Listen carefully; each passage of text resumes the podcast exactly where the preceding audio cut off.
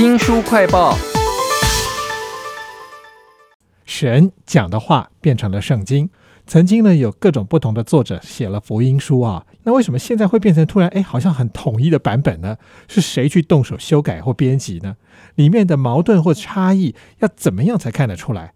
还有啊，那些历史学者怎么不出来考证，给个答案呢？为您介绍这本书叫做《制造圣经》，请到了说书人吕维正。维正你好。主持人好，各位听众朋友，大家好。其实很多事情都是真假难辨的哈，像是清末四大奇案，什么顺治出家啦、雍正遇刺这种事，在西方的基督宗教好像不太敢这样吧？哈。那这本书的作者很特别，他本身就是一个新约圣经学者啊，他从四本福音书当中找出了好多矛盾啊，有哪些矛盾呢？呃，这些例子啊，我们先讲一个最简单的。耶稣出生的时候啊，东方有三个博士啊，跟着天上的一颗星星啊，慢慢走到伯利恒啊，最后终于找到耶稣出生的马厩啊。但是这样的叙述啊，作者就提醒我们说啊，我们大家晚上的时候可以抬头看一下天上的星星啊。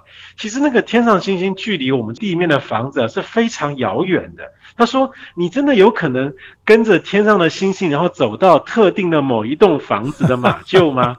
如果是现代这种无人机啊，在差不多一两三层楼的高度啊，诶，这个是比较有可能让你找到一个特定的房子。可是那个年代当然不会有这种东西。当然还有一些比较复杂的例子，呃，尤其啊，如果你是基督徒的话，你可以翻一下圣经的这个不同的经卷哈，讲到这个耶稣被钉到十字架的那一天啊，到底是哪一天？”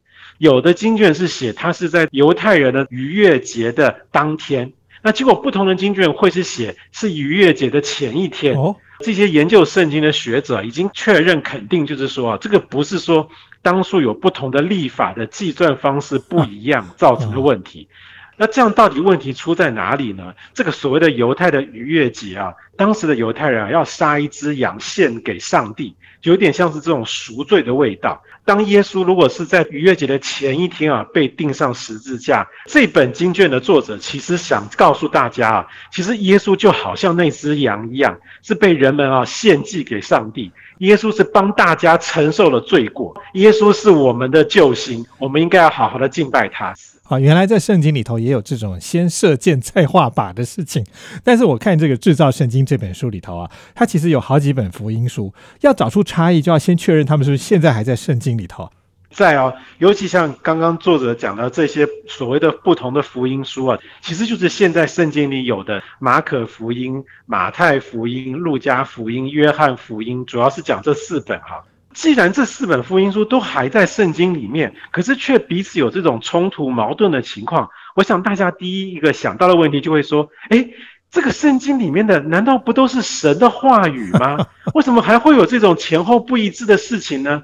比方说像耶稣是玛利亚处女生子这样的一个故事啊，这四本福音书里面啊，第一本福音书啊完全没讲这个故事，反而是比较后来的这个第二、第三本啊才讲到这个故事。大家不觉得奇怪吗？这个处女生子啊，应该是非常非常非常重要的事情，就为什么反而第一本福音书没讲，后面的福音书才讲？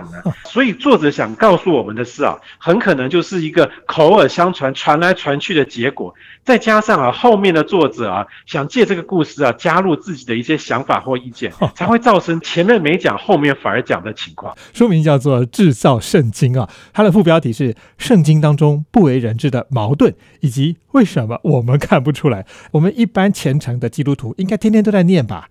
还有那些神职人员，我想他们应该念过非常原始的什么拉丁文或希腊文的版本吧？他们为什么也没提到？你先想想看，那个虔诚的基督徒，他们是不是眼花了，还是记不起来啊？其实作者对于这个部分啊，其实是有一个很合理的解释，因为其实大家都这么做。今天我们如果是一个基督徒，想要看圣经的话，比较常见的一个做法就是，诶，我记得我们翻开圣经的开头，他会跟你讲说，如果你现在觉得很沮丧、很愤怒的时候，诶，我我们可以推荐你看哪一个章节、哪一个的内容。这种情况就会变成是啊，你看到的只是大家推荐给你看的，或者是你想要看的部分，而不会是呃一本经书的全貌。那另外一种情况是，你可能是还蛮虔诚的人啊，你可能会试着从某一个福音的第一章第一节开始，从头念到尾哈。可是问题就出在很多的故事或者是内容，它是出现在不同经书之间会有矛盾。所以当你从这一本呢从头看到尾，再从另外一本呢从头看到尾啊，那个除非你的记忆力是超强，否则可能会有很多情节啊，你其实记不起来。所以作者就说啊。像他们这些这个研究这些圣经的学者，他们用的方法是水平比较法。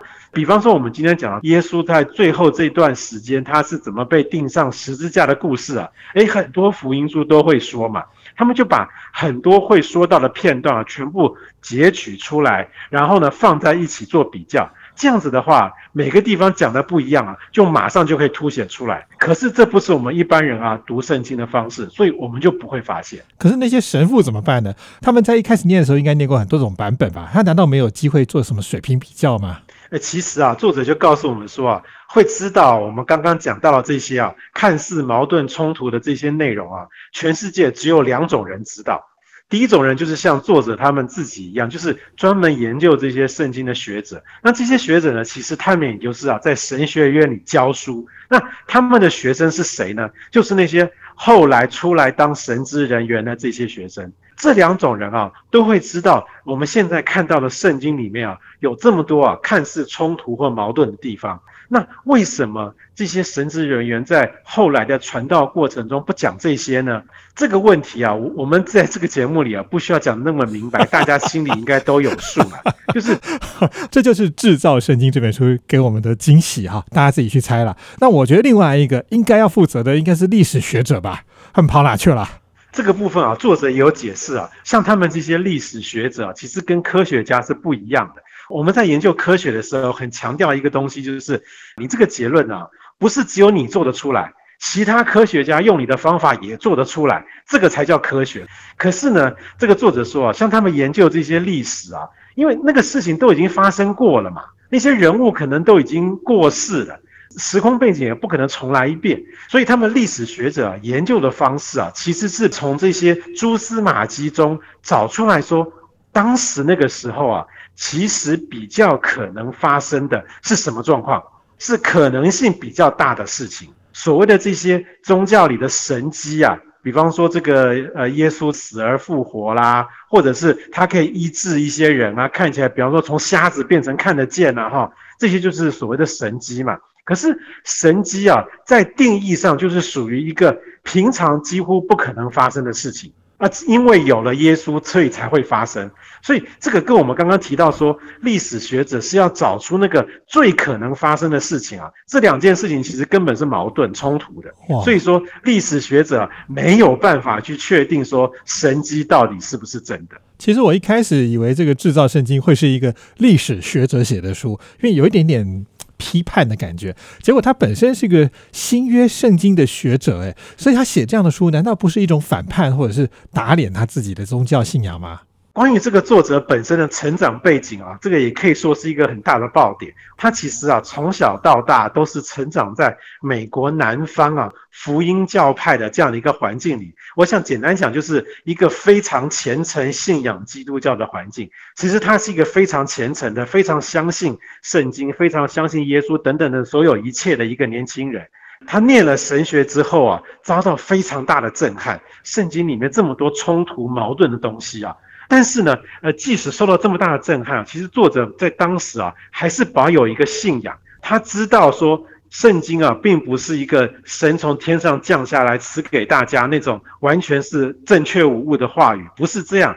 但是呢，这不代表这本圣经啊，就是一个完全没有用的废物。在他看来啊，圣经啊，仍然是一个教导我们人类啊。如何在道德上面啊，让自己变得更好的这样的一个指引？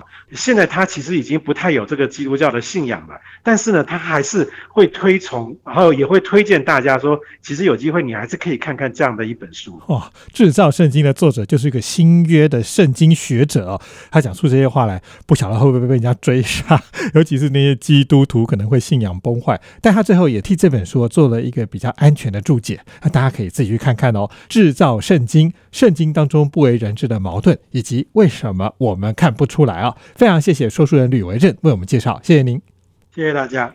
新书快报在这里哦，包括了脸书、YouTube、Spotify、Podcast，都欢迎您去下载订阅频道，还要记得帮我们按赞分享。不管对这本书是正面的，或者是负面的，甚至信仰崩坏的评价，都欢迎给我们留言哦。我是周翔，下次再会。